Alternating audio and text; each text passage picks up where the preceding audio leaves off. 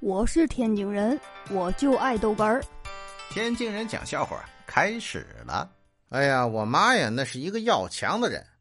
小的时候坐自行车啊，坐的那个后衣架上，哎呀，结果我的脚卡轱辘里了。我妈一蹬还蹬不动，蹬不动，我站起来使劲蹬，哎呦呦呦，哎哎呦呦呦，哎呦我的妈！你看。有这么一个要强的老母亲，那可是不得了啊！哎呀，这这一下啊，我养了好几天。结果呢，我妈呢又骑自行车买菜，还带着我。哎呦，我是长记性了，这么要强的老妈，我们这个腿就玩命的往两边伸。哎，离轱辘远一点，那不就卡不着了吗？